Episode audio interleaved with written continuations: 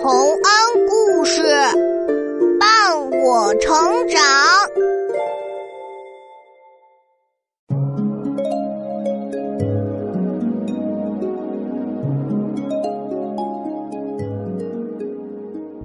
小朋友们，欢迎来到洪恩故事乐园。在我们的生活中，离不开纸，写字要用纸。印书要用纸，包装东西要用纸，写书法和画画也要用纸。纸这么重要，你知道它是谁发明的，又是怎么发明的吗？听完下面的故事，你就明白啦。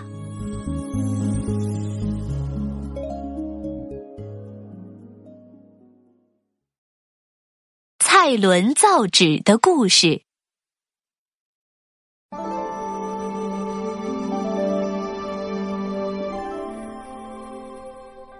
东汉末年，有一个叫蔡伦的人，在宫中担任上方令。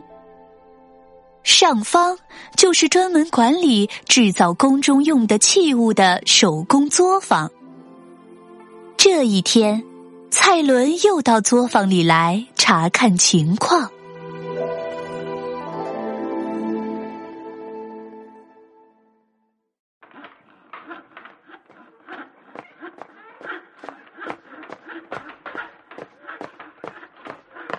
哟，蔡大人又来了！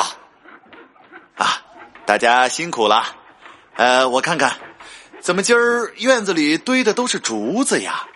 皇上要盖新宫殿吗？哎呀，皇上最近不知道写了多少东西，竹子是一车一车拉进来，做成竹简送出去，就这些都不够皇上两天用的。你还没看到每天早上往皇上御书房里搬的奏折呢，八个人抬了两趟都没抬完。哎，咱们皇上日理万机，听说每天批阅的折子有好几十斤重。哎，这不是太医吗？你急匆匆的跑什么呀？哎呦，别提了，刚刚皇上躺着看奏折，不小心睡着了，结果竹简砸到了脸上，都流鼻血了。我去给皇上拿药啊。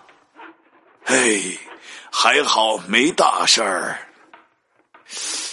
这，哎，看来拿竹简写字是真不方便啊！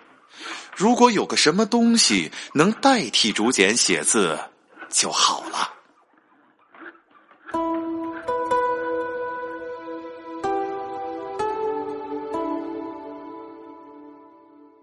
虽然大家都用竹简写字，并且习以为常，但喜欢思考的蔡伦却开动了脑筋：到底有没有一种东西又轻便又结实又容易保存，可以拿来写字呢？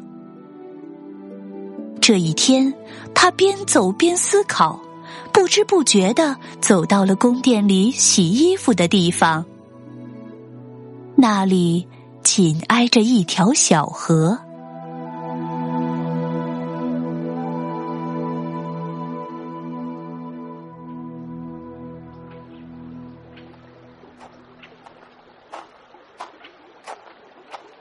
到底用什么东西写字更轻便呢？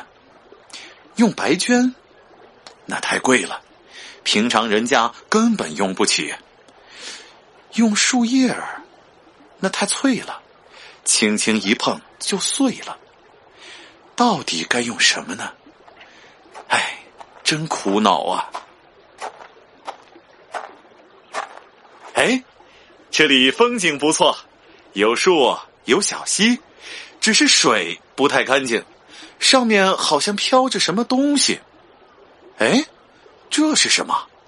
白花花的，薄薄一层，堆在河岸边儿。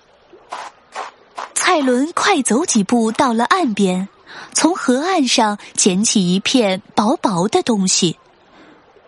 那东西好像干了的棉絮粘在一起，他用手捻了捻。哎呀，这东西……哦，是蔡大人啊！哎呦，别碰那个，脏得很。这是什么东西啊？又薄又软，好像是很多东西粘在一起的。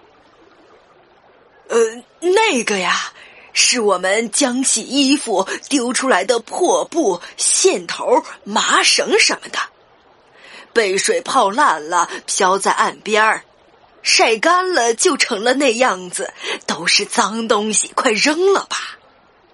哦，还挺结实，可惜太薄了。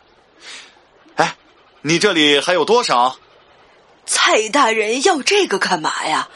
都是扔掉的，在水里漂着呢。您要的话，我这就叫人去捞。哎，好，好，好，都捞起来，都捞起来。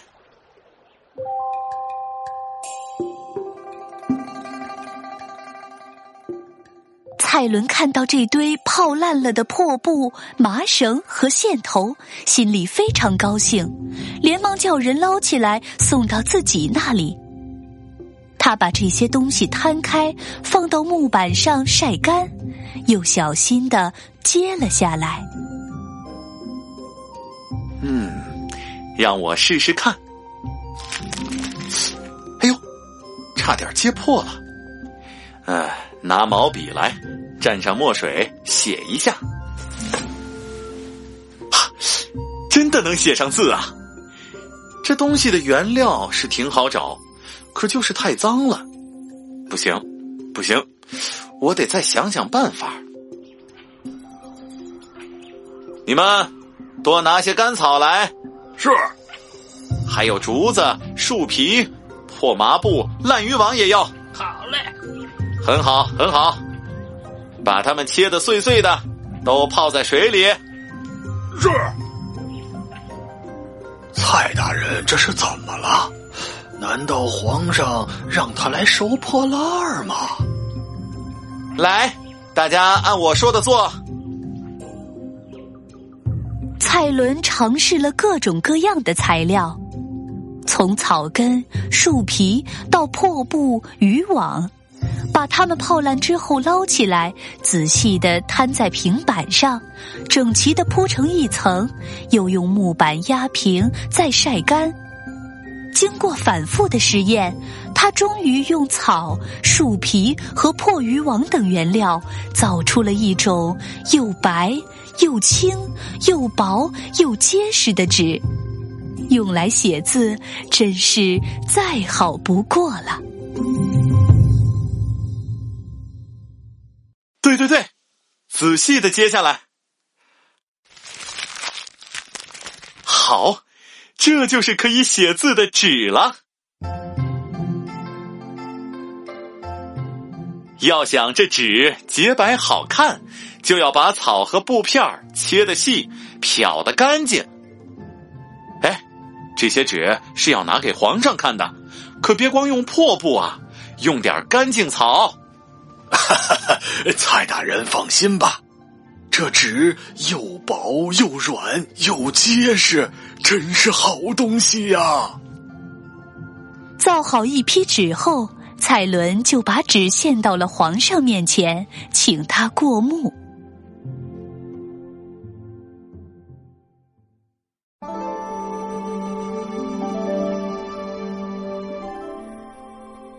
陛下，请看。这种纸又轻又软又洁白，不仅写字方便，还能做成书册，比竹简好用多了。哈哈哈！太好了，这下朕的库房里就可以放下更多的书了，也不用怕看书睡着时被书简砸鼻子了。爱卿，你造出这么好的纸，大大有功。这纸就叫做蔡侯纸吧。